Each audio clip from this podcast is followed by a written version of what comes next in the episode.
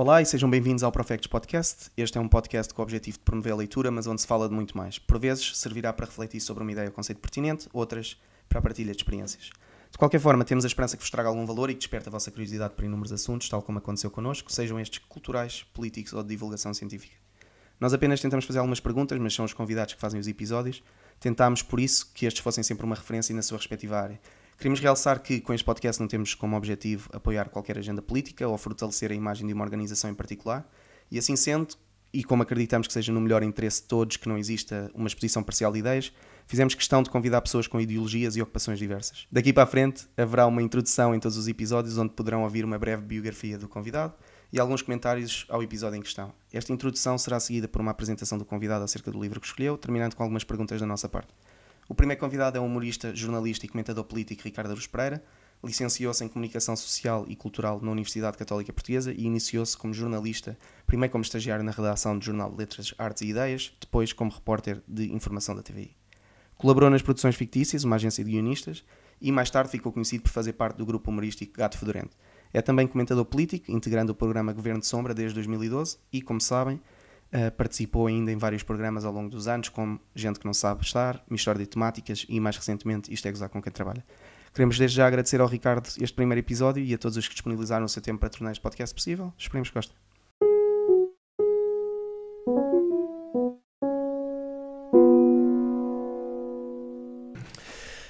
Eu escolhi a Alice no País das Maravilhas. Não sei se isso é uma escolha que vos causa surpresa, às vezes pode ser porque o livro, muita gente entende o livro como um livro infantil.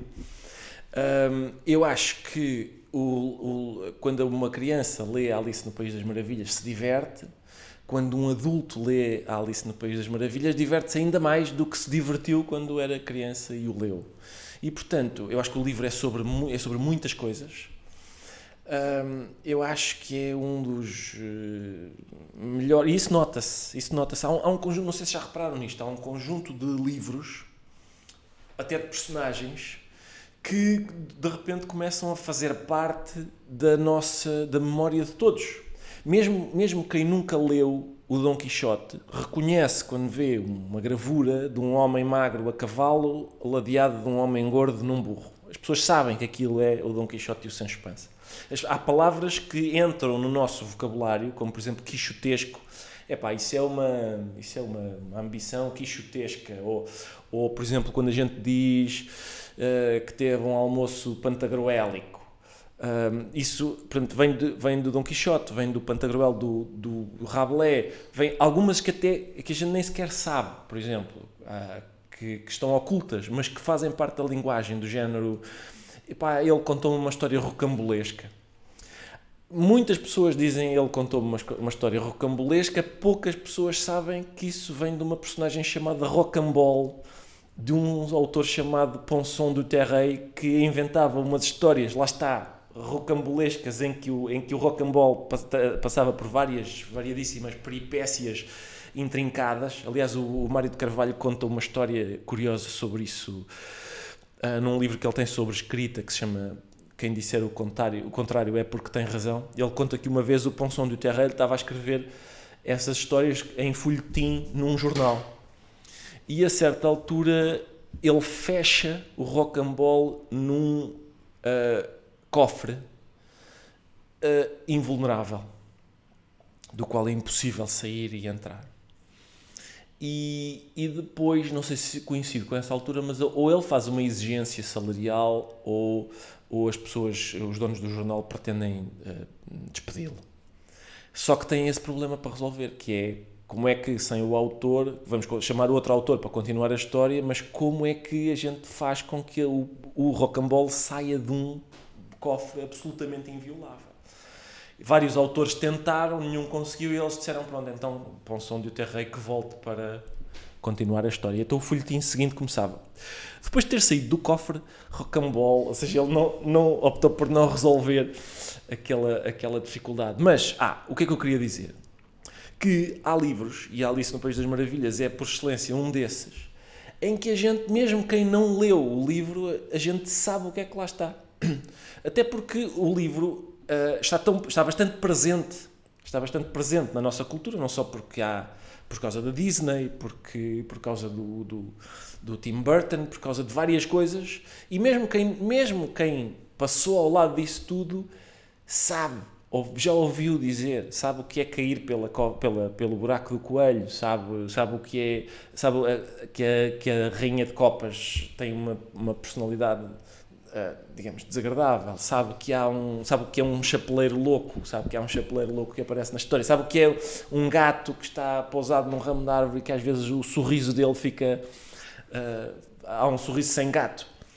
E portanto, uh, acontece isso com este livro, tanto quanto com os, com os livros mais, digamos, mais marcantes da história da literatura. E com este acontece por maioria de razão. E depois o que me parece que, que sucede quando uh, a gente lê o livro com, ou faz uma releitura depois de o ter lido na, na adolescência, na infância ou assim, é que a gente percebe que além das peripécias que vão sucedendo à Alice uh, quando ela cai na cova do coelho, quando, quando come o biscoito que a faz uh, crescer, quando toma o, a, a, poção que a faz diminuir, todas, essas, todas essas aventuras, aquele percurso a gente percebe, dizia eu, quando lemos o livro depois de termos, digamos, algum discernimento, que a, a, principal coisa que acontece ali é ao nível da linguagem e da lógica. Aquilo que acontece no, na Alice no País das Maravilhas e que eu acho que é uh, deslumbrante, passa-se ao nível da linguagem e da lógica a Alice e basicamente todos os, todos, todas as personagens estão sistematicamente postas à prova um, relativamente aos limites da linguagem e da lógica. Ao, o, o livro é, está sempre a constituir uma uh, transgressão. É muito. Isso é uma coisa muito curiosa, porque é, é mesmo um livro muito perverso, no sentido próprio, para crianças. Porque a maneira como as regras da gramática, por exemplo, ou, e até da lógica vão sendo. A gente, a gente percebe que a Alice, por exemplo, está num estado, às vezes num estado de constante perplexidade com o que vai acontecendo com, e com as coisas que lhe dizem, sobretudo. Que é, eu, como é que eu saio daqui? Conversas como, como, por exemplo, como é que eu saio daqui? Depende para onde é que queres ir. E ela responde, pá, para um sítio qualquer. Então qualquer caminho serve. Este tipo de diálogo, por exemplo, há um momento em que, em que ela e o chapeleiro louco estão a beber chá. E o e o chapeleiro louco diz assim: Queres mais chá? E ela, até meio zangada, diz assim: Ainda não bebi nenhum, como é que posso beber mais? E ele diz: É o contrário, ainda não bebeste nenhum, como é que podes beber menos? Mais é fácil. Para quem não bebeu nenhum, é fácil beber mais. E portanto, este estes, este tipo de peripécia linguística e até diríamos eh, lógico-filosófica está a acontecer a todo o passo. Às vezes as frases mais inocentes uh, são, uh, são pretexto para a gente ficar. Uh, espera, isto está a dizer mais do que parece que diz. Uh, eu tenho muitas edições da, da Alice no País das Maravilhas, a, a minha, digamos, a, a, a, de combate, aquela que eu acho que é mais. Se alguém tiver, se alguém tiver, por exemplo, falar inglês razoavelmente bem e tiver interesse nisso, a que eu recomendo é uma edição que, que é anotada pelo Martin Gardner, é assim que se chama, não é? Acho que é, acho que é Martin Gardner. Pelo Martin Gardner, porque é profusamente anotada, é, é, aquilo tem uma, é quase uma página de texto, outra página de anotações, não é exatamente, porque as, anotações estão à margem, mas é extraordinário aquilo, é extraordinário, a maneira como ele vai uh, a cada passo, ou contextualizando o livro com aspectos da biografia do Lewis Carroll e das irmãs Liddell, uh, ou... Uh, enfim, esclarecendo o sentido das, da, dos episódios. É, acho, acho que essa é, é, é, mesmo muito recomendável. Entretanto, eu estou a aborrecer-me a mim próprio por causa do, há quanto tempo que estou a falar. Uh, bem, então eu queria fazer uma pergunta do, do que acabou de comentar do, da parte onde a Alice pergunta ao gato para que lado é que deveria ir e o gato responde depende de onde queres ir e eu não sei, por isso não interessa. Exato. E eu queria saber se no caso do Ricardo, como alguém que na vida toda a gente poderia dizer teve muito sucesso no que fez, uh, sente alguma parecença com a Alice, algum ponto de não saber onde é que a vida o ia levar, ou se sempre foi alguém que é isto que eu quero fazer com a minha vida, ou tenho isto. Como estavas a falar um bocadinho antes sobre 10 mil horas, se tinha uma ideia concreta do que queria seguir. Sim, bom, eu, quer dizer, eu tinha, um, tinha várias ideias concretas sobre o que não queria, sobre o que não queria, tinha, tinha muitas ideias. Uh, mas há, eu acho que há muitas ideias que têm uma ideia, há muitas pessoas que têm uma ideia concreta de que não querem, por exemplo, sei lá, um, não querem trabalhar num escritório das 9 às 5, ou não querem, querem ser donas do seu próprio tempo, querem ser patrões de si próprios, tudo isso é normal. A questão é saber se consegue, se tem a sorte de o conseguir. Um, e portanto, eu tinha, mas sim, eu tinha uma ideia de que queria escrever, basicamente é isso, é, é por isso que é tão bizarro isto que me aconteceu, é porque eu não sou uma estrela de televisão, pá eu sou, sempre fui e continuo a ser uma pessoa dos bastidores. Eu, o meu trabalho continua a ser escrever os textos que outra pessoa diz. A única coisa que mudou foi que a outra pessoa passei a ser eu. Foi a única coisa que mudou. Uh, mas o, uh, o meu trabalho, como eu o entendo, é a parte da escrita. A parte de, de depois ir, ir uh, interpretar o texto é uma coisa que eu faço, digamos, com alguma relutância só não é a relutância só não é maior porque como é óbvio eu faço porque me pagam mais né? é assim que a sociedade está organizada assim. Para quem escreve é, há um valor para quem interpreta há outro. Por mim tudo bem porque eu também interpreto. Na altura em que eu só escrevia achava muito injusto. Hum, e portanto portanto eu faço com alguma relutância com a consciência de que não de que aquilo não é a minha vocação que eu não sei exatamente o que é que estou ali a fazer. Isso isso aterroriza-me, não é? Pisar o palco para uma pessoa como eu, cujo, cuja vida é estar sentada no computador sem ninguém a olhar para si a, a escrever, isso continua, continua a ser aterrorizador. Eu, eu sei que talvez não se note, ou se note cada vez menos, porque também não sou parvo, é? já faço isto há tempo suficiente para já me ter habituado mais ou menos a isso. Eu sei que consigo mais ou menos. Uh, uh, digamos, não queria usar o verbo dominar, mas dominar uma plateia, no sentido em que, em que consigo sentir a pulsação da plateia, saber se, se, se o meu ritmo está a par com, com, com eles, se, uh, sim, eu percebo isso. Uh, mas, mas eu continuo a estar fora d'água no, no palco. E, portanto, bom, só para responder à pergunta, sim, eu tinha uma ideia do que queria fazer, que é queria escrever e queria escrever textos humorísticos e é isso que eu faço. E depois foi uma, uma sucessão de casos de sorte, que é, que é basicamente a, eu, eu, não nego que, como eu não, estou, não venho para aqui dizer, olha, foi, tropecei numa pedra e de repente uh, estou a apresentar um programa no horário, no horário nobre da SIC. Não é isso, não é? É claro que a gente trabalha e não há dúvida mas sem sorte, na verdade, não se consegue.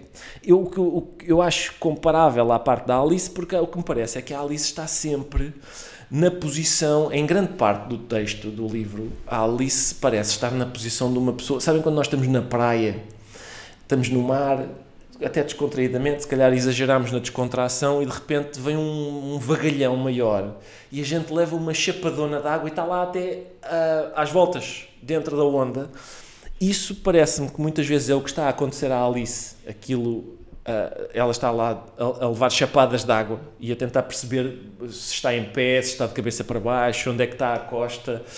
Isso parece-me que é, a, a, a, vida é uma boa metáfora para a vida. Eu sinto que é isso.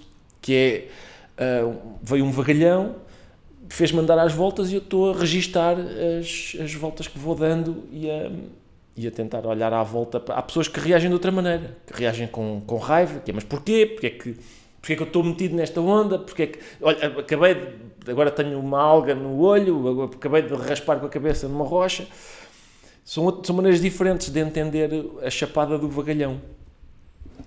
No, pegando nisto da, da chapada do vagalhão, no, no País das Fico Maravilhas. preocupado que a expressão chapada do vagalhão de repente seja uma, uma instituição. Sim, sim, a partir de agora uh, usa-se. No País das Maravilhas, a Alice fica triste e, e confusa com, com, com todas as suas tentativas para encontrar respostas aos enigmas e um propósito para o mundo onde está uh, não dão em nada. Uh, e com medo daqui de sofrer um roast pela pseudo-intelectualidade da pergunta e pegando no que acabou de dizer, acha que o resultado e consequências deste esforço podem ser parecidas se nós adultos nos focarmos muito em procurar um sentido e um propósito para o mundo onde estamos? Bom, é isso. Eu nós andamos todos à procura disso, não é? Desde, desde sabem que aconteceu-me uma coisa uh, uma vez. Se calhar isto é uma nota marginal que não interessa muito, mas enfim, é uma, é uma história na qual eu faço figura de parvo e essas costumam ser as mais edificantes. Mas uh, uma vez, quando eu era adolescente, estava num colégio de franciscanos chamado Esternato da Luz, tive, onde tive uma experiência ótima, adorei os padres, e, aliás, como todos os escolas em que estive. E a certa altura o Padre Manuel, que era o nosso professor de religião e moral, mas ele tentava abrir aquilo, nós éramos adolescentes, havia muitas questões relacionadas com sexualidade, por exemplo, algumas angústias existenciais, e ele alargava muito o âmbito daquilo, extravasava claramente a, religião e moral em sentido estrito e falávamos de várias outras coisas. E um dia ele resolveu que uh, talvez fosse boa ideia se as pessoas, anonimamente, pusessem duas perguntas que as inquietassem verdadeiramente e pusessem dentro de um chapéu e ele tirava, ninguém sabia quem é que estava a perguntar e ele podia assim responder às nossas, digamos, inquietações mais íntimas, sem, sem receio de... Então havia aquelas perguntas que vocês imaginam que os adolescentes fazem sobre masturbação e sobre, enfim, várias outras, várias outras questões. E a certa altura ele tira o meu papel. E a minha primeira pergunta, ele é a minha primeira pergunta, que era o que é que eu estou aqui a fazer? Pá, a sala desaba numa gargalhada, mas uma daquelas, uns sabem, sabem quando a gargalhada parece um chicote? Pá! Pá, as pessoas, o próprio padre fica, pensa, quem foi o engraçadinho que me pergunta, para já que me põe a mim a dizer o que é que eu estou aqui a fazer. Porquê? Porque ele interpretou, como os meus colegas todos, interpretaram o que é que eu estou aqui a fazer na aula de religião e moral, não o que é que eu estou aqui a fazer no planeta, que era a minha.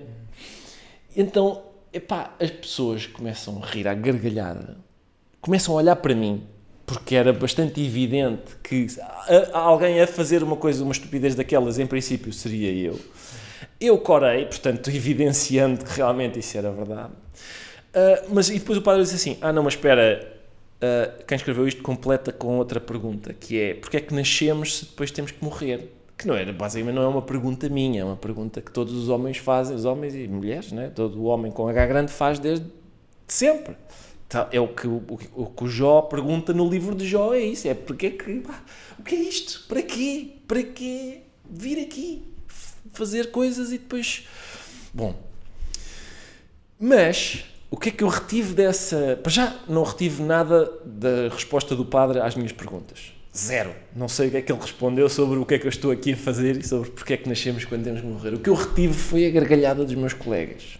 Foi isso que eu retive. Foi, foi que perante epá, a minha inquietação mais profunda, a sala inteira tenha desabado numa gargalhada.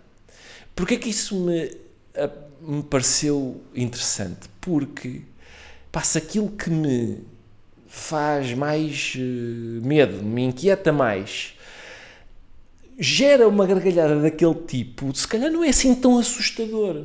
Se calhar não é assim tão assustador aquilo, aquilo que, me, que me perturba. E portanto, isso, isso, é a única coisa que eu me lembro daquela, daquela tarde: é a gargalhada que, que o meu receio e a minha inquietação mais profunda provocaram numa plateia. Uh, isso tranquilizou-me, de um certo ponto de vista, isso tranquilizou-me. É como há um, há um, no final, não sei se vocês conhecem um livro do Mário de Carvalho, é a segunda vez que eu falo dele hoje, que há um livro que, ele, que chama Era bom que trocássemos umas ideias sobre o assunto. Que é a história de um homem que quer entrar no PCP e não consegue. É naquela altura em que o muro de Berlim caiu e toda a gente está a sair do Partido Comunista e não sei o quê, e há um gajo que está em sentido contrário, quer entrar e o Partido Comunista, como é óbvio, fica desconfiado. O que é isto? O que é que este gajo e então começam a palpar terreno, a ver quem é que ele é. Eh, há pessoas que dizem que ele colou uns cartazes de inclinação meio fascisoide a certa altura e tal. Bom, o certo é que no fim, no fim do livro, uh, há uma personagem que uh, pergunta à outra o que é ser comunista hoje. Mesmo na última página. Pá, mas o que é ser comunista hoje? E a outra personagem dá a melhor resposta não só a essa pergunta, mas a qualquer pergunta que se possa fazer. Que é, é pá, tem calma, pá. E pronto, é isso. Eu acho que uma, uma das coisas que me parece é que realmente a, a, gente, a Alice está à procura de um sentido.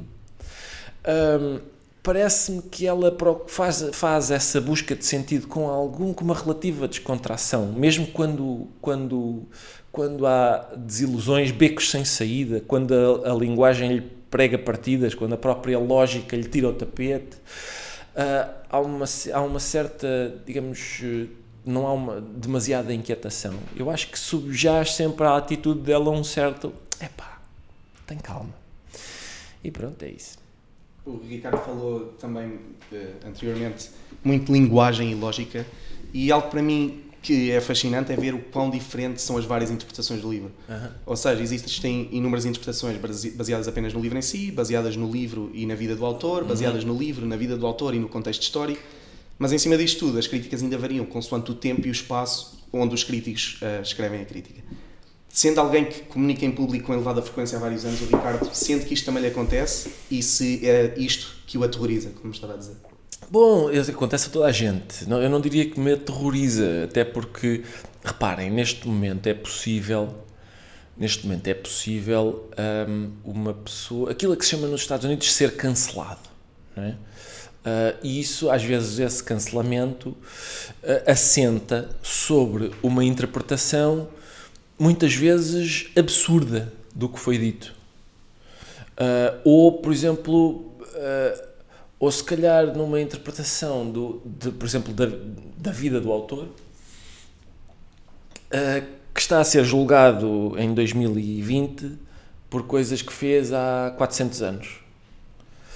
Um, com os olhos de 2020, vamos olhar então para, para a conduta deste, deste senhor do século XVII e ver, e ver o, que é que, que é que achamos. Uh, exercício que me parece absurdo, para, para dizer o mínimo. Mas, na verdade, reparem, há vantagens nisso. Há vantagens. Eu, eu também sei que, por exemplo, é difícil, eu, eu, ou melhor, eu não estou especialmente vulnerável a cancelamentos. Uh, porque uh, se eu, se, eu, se eu, fosse um humorista que está a começar agora e não tivesse outra maneira de comunicar com o público que não fosse a sua página de Facebook, estava muito, muito vulnerável a cancelamentos. Uh, assim é um pouco mais difícil. Uh, no outro dia, repare, só para lhe dar um exemplo, no outro dia nós, uh, os meus amigos e eu, fizemos uma, uma coisa sobre o André Ventura. O André Ventura tinha. A gente fala o mínimo possível no André Ventura. Uh, porque ele tem 1% de votos, né? e portanto a gente não faria sentido estarmos a falar do. Basicamente, um programa de sátira política fala sobre quem tem poder, sobre o Primeiro-Ministro, o Governo, o Presidente da República, provavelmente por esta ordem. Primeiro que chega o André Ventura, é preciso, é preciso uh, algum caminho. Agora, às vezes o André Ventura faz coisas de tal forma, uh, digamos proeminentes, por várias razões, que sim, que se torna inevitável a gente falar dele. E então a gente falou dele porquê? Porque numa semana ele estava a, a, a debater no Twitter com um cantor. Uh, e o argumento vencedor do André Ventura foi que o cantor era um bocado efeminado. E o que a gente fez foi, uh, primeiro, dizer que ser efeminado não, realmente não tem grande mal, mas o que é que é engraçado? é quando uma pessoa que é efeminada está a acusar outra de ser efeminada. É como se eu estiver a comer uma bifana. Também não tem mal nenhum. Mas se ao mesmo tempo que eu estou a comer bifanas, estiver a dizer esta malta que come bifanas são todos uns palermas. Isso já tem graça. E portanto foi isso que a gente fez. A gente sublinhou que realmente o André Ventura, que estava a acusar os outros de serem efeminados, era ele próprio efeminado, na sua casa cor-de-rosa, com a sua coelhinha, muito amoroso e, e, e então a gente, a certa altura, a, a punchline desse raciocínio era uh, que o André Ventura era realmente o Hitler Ilas. Um, e é isso, a questão é. Era óbvio, o texto deixava bastante claro. Qualquer texto que não é um texto literal, não é? e que, como este, faz uso do, epá, do exagero, por exemplo, da, enfim, da ironia, qualquer texto que não é literal apresenta algumas, resiste à interpretação, apresenta algumas dificuldades de interpretação. Mas o texto era, acho eu, bastante claro no sentido de indicar que o que era engraçado para nós era que um tipo que é meio efeminado está a acusar outros de serem efeminados. Isso tem alguma graça. Hum, houve pessoas que interpretaram da seguinte forma: Ah, portanto, o facto de o, de o uh, André Ventura ser de extrema-direita não interessa. Quando ele é de extrema-direita, mas efeminado, é que isso é que é, que é criticável. Parece-me uma interpretação completamente estapafúrdia do que a gente disse. Mas, epá, o que é que eu posso fazer? O que é que eu posso fazer? Imaginem que alguém lê os Maias, ou mesmo não lê os Maias, também está nesse, também tem esse direito, e conclui: Eu acho que este livro sobre a civilização maia não, não devia estar no programa de português eu não tenho nada contra essa opinião. Acho que é uma opinião que é estúpida, mas, mas a pessoa tem direito a essa opinião. Agora, se a pessoa consegue, baseada nesse argumento, retirar os maias do currículo do nono ano ou do décimo, isso eu já acho. Primeiro, acho que já, acho que já não tem esse direito, não tem o direito de, de conseguir retirar o livro. E segundo, acho bastante preocupante. E portanto, sim, há há maneiras de interpretar que, por exemplo, muitas vezes eu, eu também gosto de. uh, quer dizer, acho eu que conheço as principais, os principais momentos críticos da, da também tenho algumas edições com isso que, tenho, que colecionam ah, as, as principais, digamos, opiniões sobre a Alice no País das Maravilhas, dos principais autores que falaram sobre isso.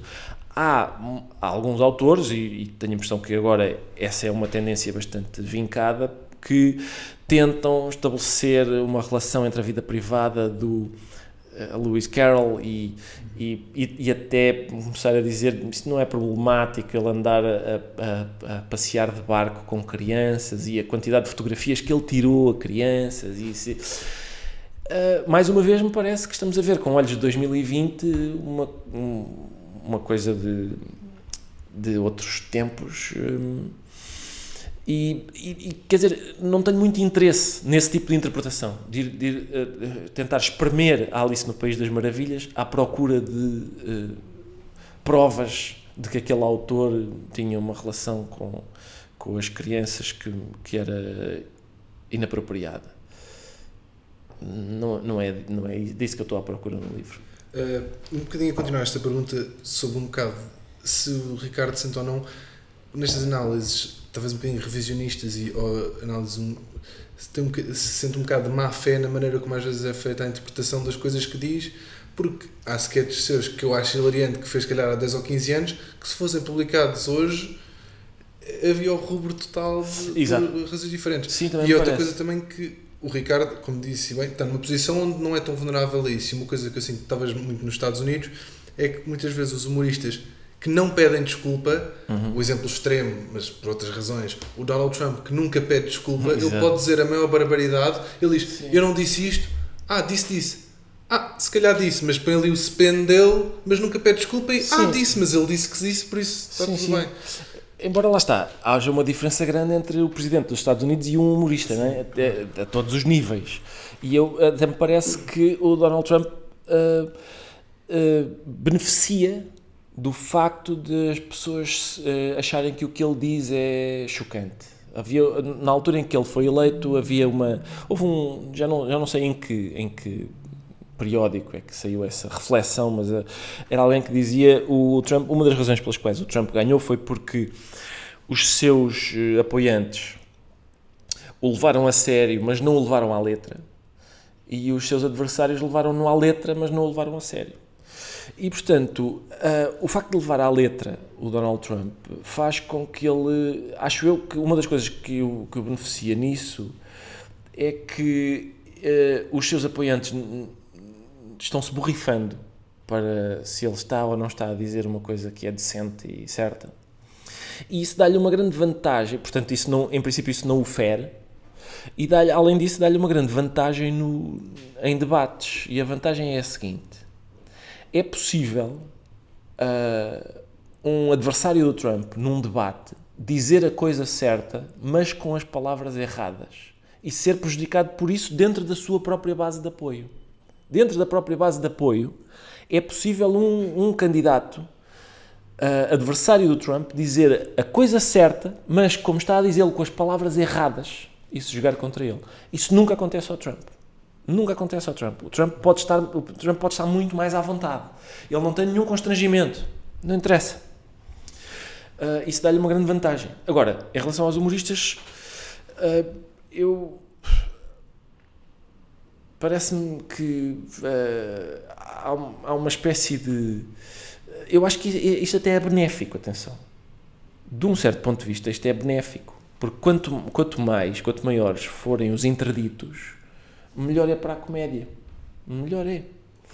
Uh, o que é bizarro hoje é que aquilo que estava a dizer sobre sketches nossos que foram feitos há 10 ou 15 anos e que hoje provavelmente fariam aquilo a que os jornais costumam designar por incendiar as redes sociais, é possível. Só pela utilização de uma palavra. Às vezes nem sequer é o sketch ou assim, é, é a utilização de uma palavra. Até porque se entende hoje lá está, uma espécie de inclinação para a literalidade e entende-se hoje que certas palavras são simplesmente impronunciáveis porque têm às vezes poderes mágicos e, e, e, produzem efeitos só pelo facto de serem articuladas. Um, e portanto, isso faz com que uma palavra, em que o contexto em que a palavra é dita, não interesse. Não é? Ora, nós, é, eu acho que é mero bom senso a gente saber que uh, o contexto em que uma palavra é dita interessa. Por exemplo, se eu disser assim, uh, estou preocupado com os meus pais, ou estou, preocupado com o meu pai porque ele está velho e, e isso é preocupante.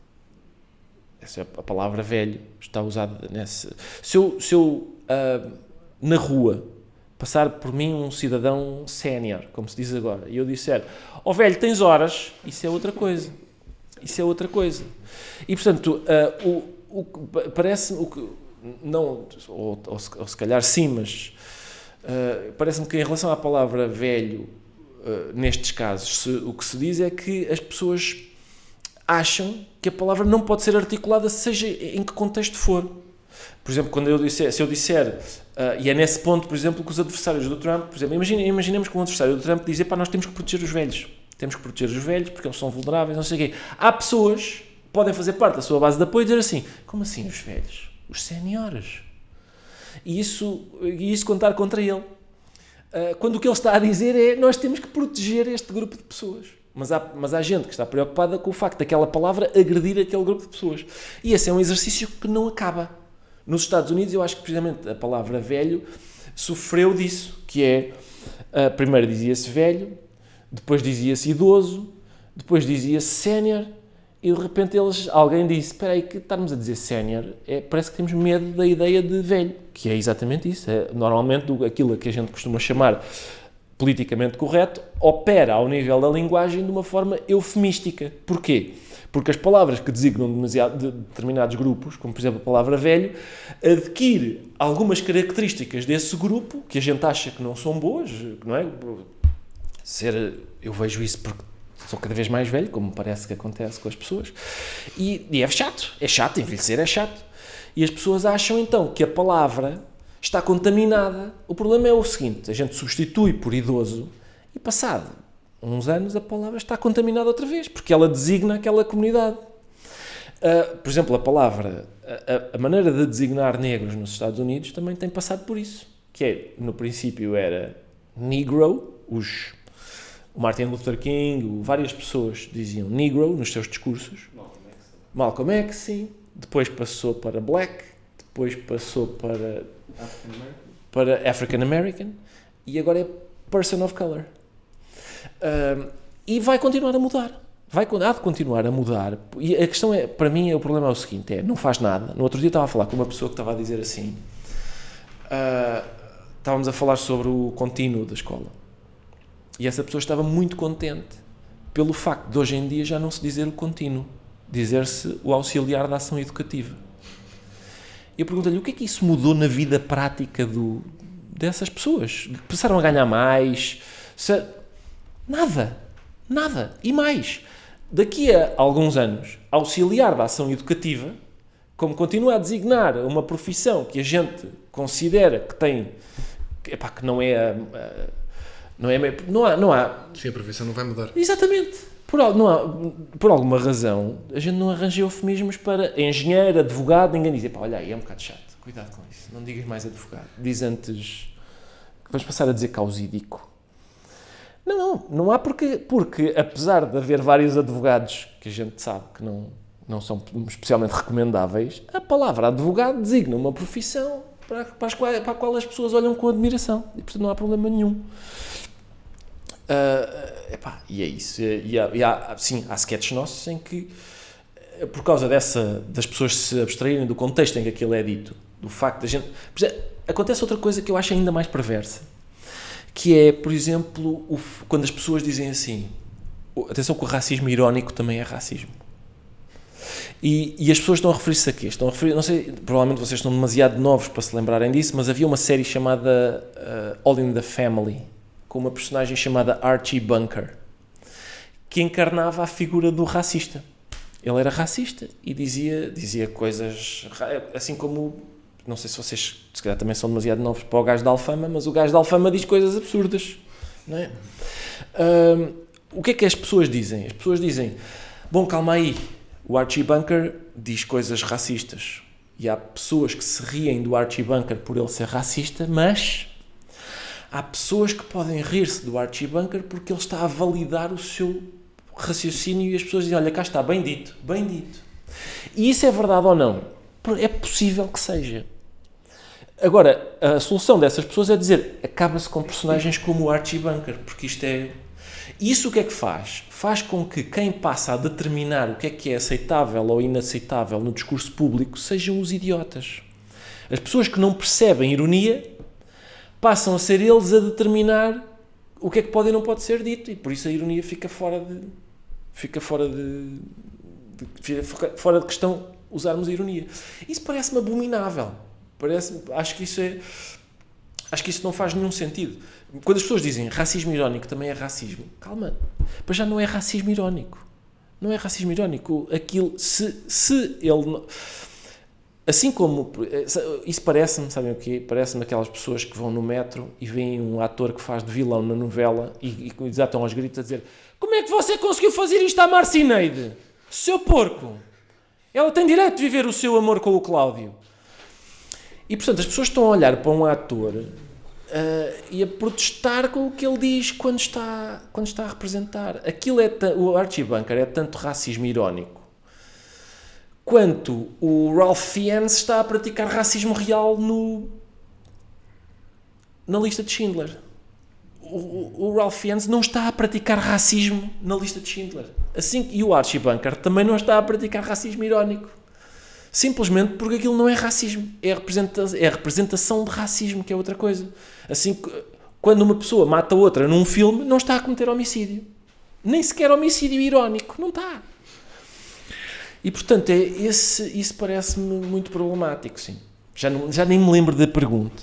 Tô, desculpa. Não, mas era, era, era isto, seria isto. Uma, uma coisa que eu sinto, talvez erradamente, é que em Portugal há pouca gente uh, disposta a contrariar esta tendência do politicamente correto e do próprio uso de adjetivos que são indevidos consoante as situações. Uh, e, enquanto nos Estados Unidos certos intelectuais que o tentam fazer são afastados da televisão, aqui parece-me que não há voluntários suficientes.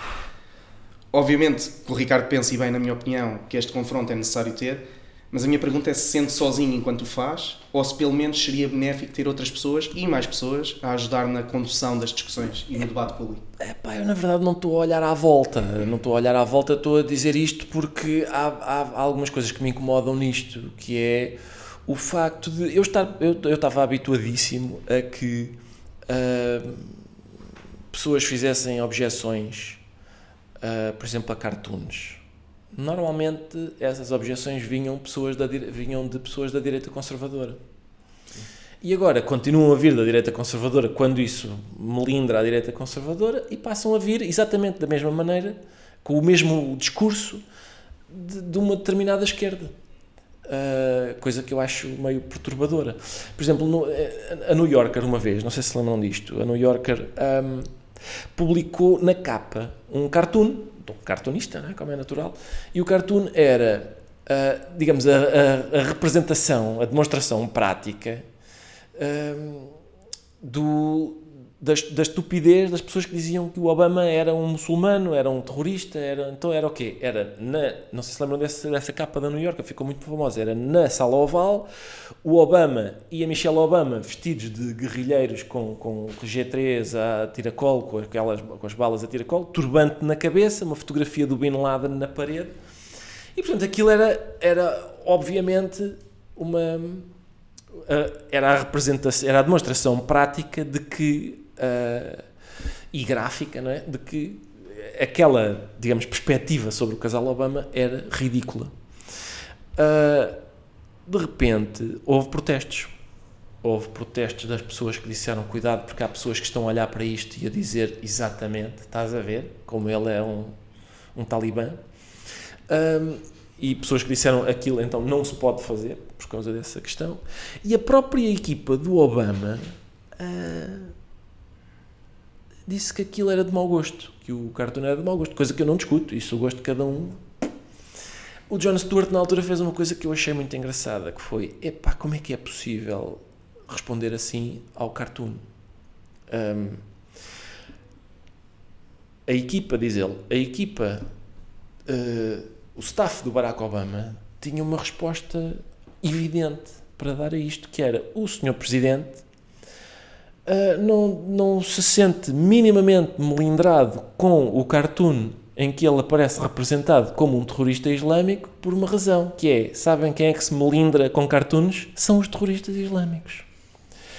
E pronto, era isso, bastava dizer isto, bastava, bastava ter dito isso, diz o, o John Stewart. E eu também acho. Pá, há outras pessoas que têm outras eh, perspectivas, perspectivas essas que me parecem, para dizer o mínimo, uh, absurdas. Mas, mas, mas que é uma tendência, é. É importante não esquecer que nós estamos num momento histórico em que uh, o New York Times acabou com uh, os cartoons políticos na sua edição internacional por causa do cartoon do António que foi considerado antissemita.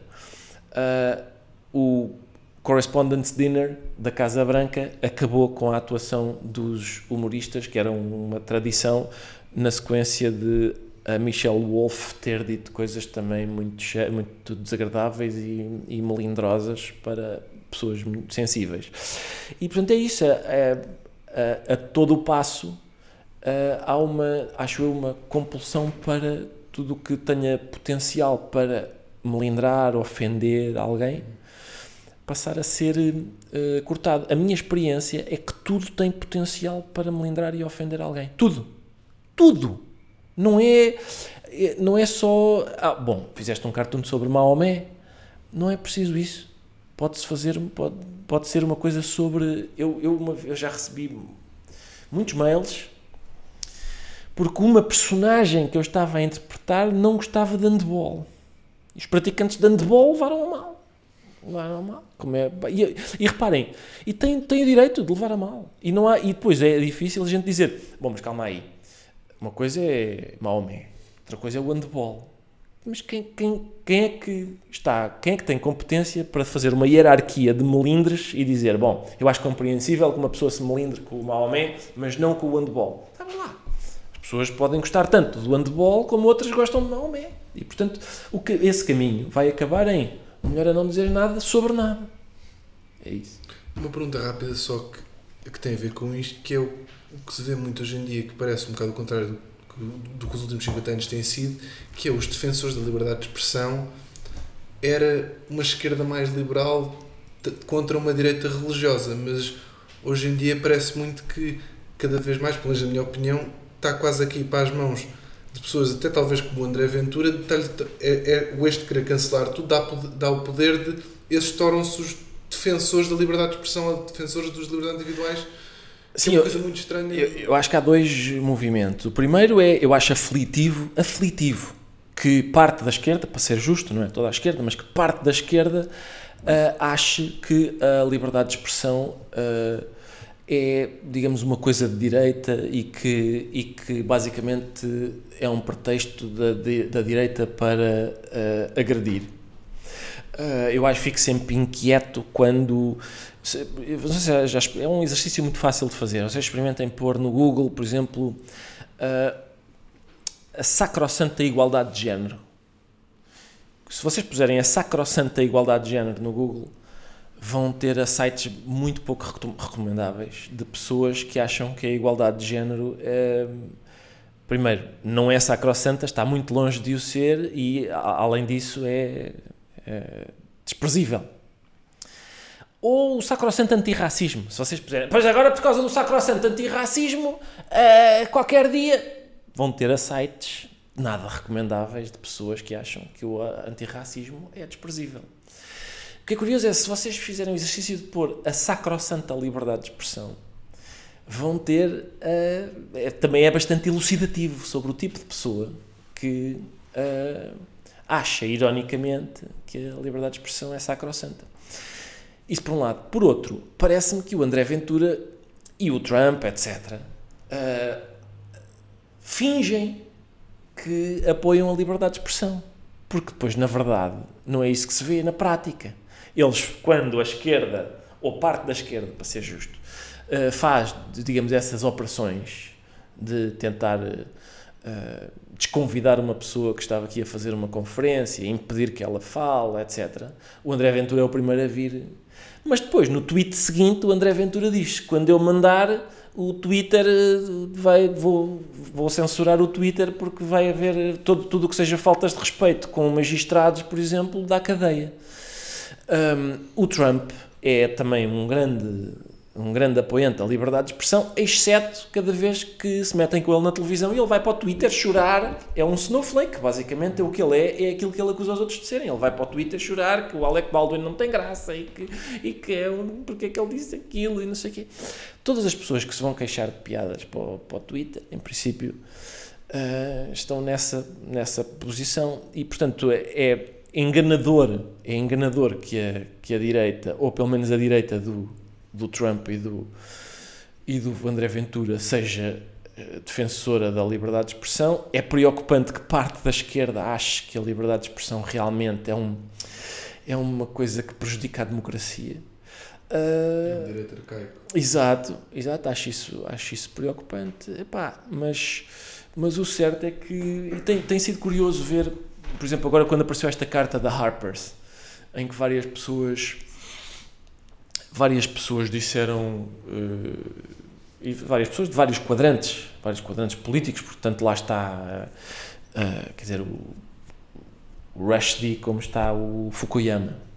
Um, e portanto um, essas pessoas vieram dizer, acho eu, e bem, que vieram alertar para uma coisa que toda a gente vê, que é que há um determinado clima que não é que não beneficia o debate público e, e, que até se volta contra as pessoas que tentam uh, uh, coartá-lo.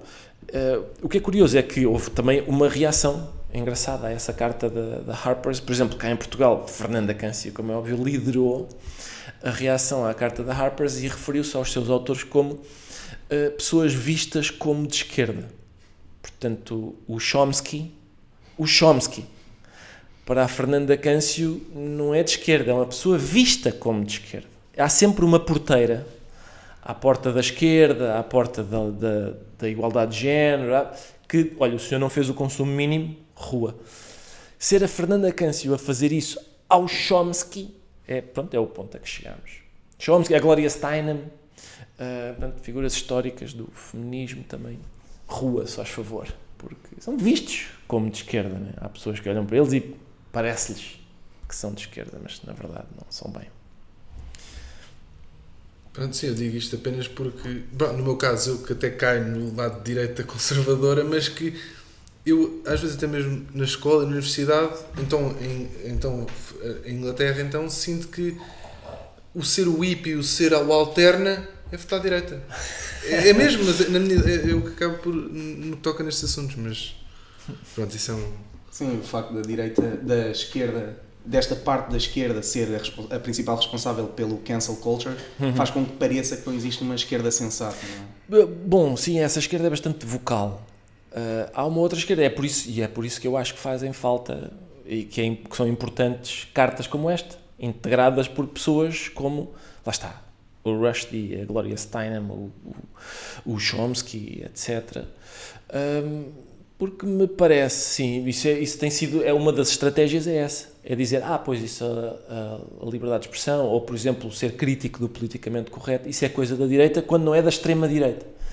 E portanto é, é sempre importante que apareçam pessoas que, que não são desse quadrante ideológico ahm, e, que, e que se manifestem contra, sim, contra essa forma, ah, digamos, de, de, encarar o debate público que o. rest- que, que, o, que, é, que é uma forma de coartar o debate público, na verdade. Só uma pergunta final. O Ricardo acha que isto é cíclico de alguma forma? Eh, acha que vamos eventualmente progredir para outra fase muito mais aberta? Ehm, como é que vê o futuro? Sim, eu, eu, pá, eu não sei, não sei, não tenho capacidade de prever. É, é possível que. é- é- eu, eu, por acaso, eu receio que ah, um período como este se ah, suceda um, período de sinal inverso bastante selvagem. E acho isso preocupante. O meu problema é o seguinte, é, e eu acho que essa, esse é o, o problema do o, o que se passa aqui, que é uma, uma certa esquerda acha que, ou melhor, uma certa direita, e não estou a dizer que é a sua, mas uma certa direita, uma certa direita acha que ah, a alarvice, ah, o ódio e a ignorância devem ser celebrados. E uma certa esquerda acha que a alarvice, a ignorância e o ódio devem ser proibidos. Ora, eu não acho que devam ser nem celebrados nem proibidos. Ahm, e portanto estou, lá está, sou, sou um desses eh, hippies radicais pela simples razão de serem moderados. Ahm, e portanto eu, eu sou realmente, cada vez que em Portugal há, digamos, um movimento para, eh, no sentido de, digamos, de impedir, proibir hum, qualquer coisa desse tipo, por exemplo, a questão da a ida do Jaime Nogueira Pinto à Universidade Nova a convite de um movimento chamado, chamado Nova Portugalidade. O que é que teria acontecido? O Jaime Nogueira Pinto ia falar à Universidade Nova, estavam lá sete jovens a cheirar a mofo porque são da nova Portugalidade e ouvem falar o Jaime Nogueira Pinto e dizem, é pá, sim senhor, vamos todos para casa, meio rolão preto, meio Steve McQueen, como se diz no, no FMI do Zé Mário Branco, e acabava-se. O que é que aconteceu assim? Foi notícia de telejornal. E nós ficámos todos a saber quem é. Exato. É, Exatamente. Ficámos todos a saber quem é a nova Portugalidade, coisa que eu teria dispensado. Eles tiveram, tiveram uma- um destaque muito maior do que, do que alguma vez teriam. E, portanto, normalmente esse movimento é bastante contraproducente. Só que as pessoas sacrificam o, pra- o pragmatismo, porque se houvesse, um, se houvesse um, um pragmatismo tático, político, as pessoas diriam: pá, o Jaime Nogueira Pinto ir falar a um canto esconso da Universidade Nova para sete desgraçados e ninguém sabe de nada e vamos para casa. Mas eles não permitem, mas a- a- o pragmatismo tático submete-se à, epá, à tentação autoritária. É demasiado forte. É demasiado forte. Eles querem. É, não, não, vai- vai, isto é, pro- é proibir. Vamos proibir, vamos tirar. Tira, desconvida. E pronto, e depois dá, tem o efeito, acho eu, tem o efeito contrário. Mas enfim. Muito obrigado, Ricardo. Ora, é essa eu é que agradeço. Obrigado.